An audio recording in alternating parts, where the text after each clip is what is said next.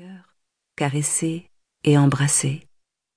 Mais cela, Antoinette l'avait oublié, tandis qu'elle avait gardé au plus profond d'elle-même le son, les éclats d'une voix irritée passant par-dessus sa tête, cette petite qui est toujours dans mes jambes. Tu as encore taché ma robe avec tes sales souliers. File au coin, ça t'apprendra. Tu m'as entendu? Petit imbécile. Et un jour, pour la première fois ce jour-là, elle avait désiré mourir. Au coin d'une rue, pendant une scène, cette phrase emportée, criée si fort que des passants s'étaient retournés. Tu veux une gifle, oui Et la brûlure d'un soufflet. En pleine rue. Elle avait onze ans. Elle était grande pour son âge. Les passants, les grandes personnes, cela, ce n'était rien. Mais au même instant, des garçons sortaient de l'école. Et ils avaient ri en la regardant. Eh bien, ma vieille. Ah, ce ricanement qui la poursuivait tandis qu'elle marchait, la tête baissée dans la rue noire d'automne, les lumières dansaient à travers ses larmes. Tu n'as pas fini de pleurnicher. Oh, quel caractère. Quand je te corrige, c'est pour ton bien, n'est-ce pas? Oh, et puis ne recommence pas à m'énerver, je te conseille.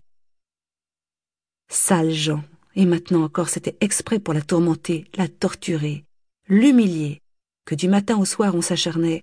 Comment est-ce que tu tiens ta fourchette? Devant le domestique, mon Dieu. Et tiens-toi droite. Au moins n'aie pas l'air d'être bossu.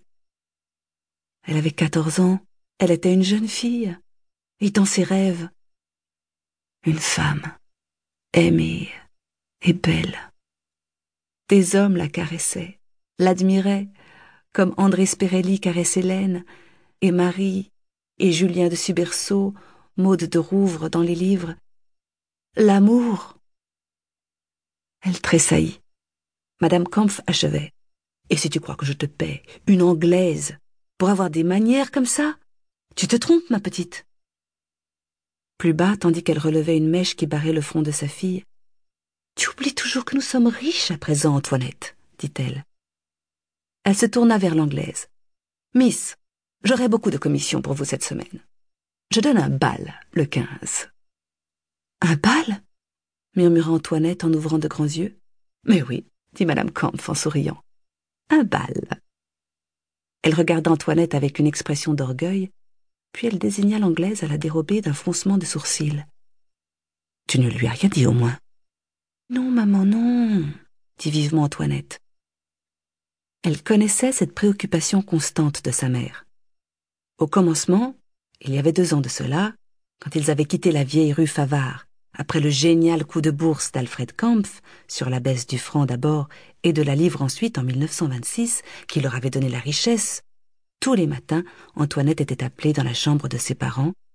Sa mère, encore au lit, polissait ses ongles dans le cabinet de toilette voisin, son père, un sec petit juif aux yeux de feu, se rasait, se lavait, s'habillait avec cette rapidité folle de tous ses gestes qu'il avait fait surnommer autrefois feuilleur par ses camarades, les juifs allemands à la bourse.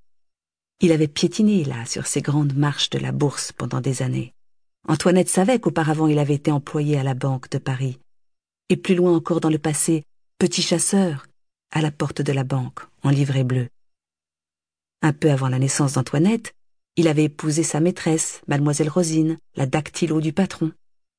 Pendant onze ans, ils avaient habité un petit appartement noir, derrière l'opéra comique.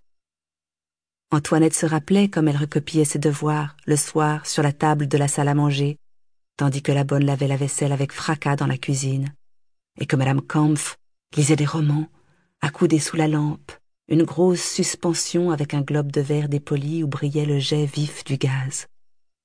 Quelquefois, Madame Kampf poussait un profond soupir, irrité, si fort et si brusque qu'il faisait sauter Antoinette sur sa chaise. Kampf demandait Qu'est-ce que tu as encore?